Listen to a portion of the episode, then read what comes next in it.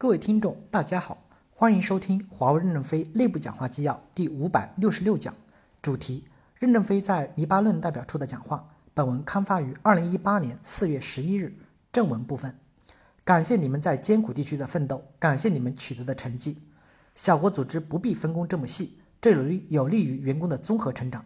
机构不必搞太多的部门，变成官兵官多兵少，只要功能对齐，组织不对齐，运作顺畅就行。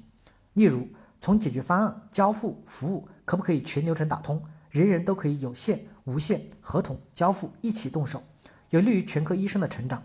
代表处合同做不上去，也不要焦虑，要认真找客户的痛点，痛点投资少，见效快，改善客户的收益，你就有机会。实在做不上去，可以适当的减员，降低成本。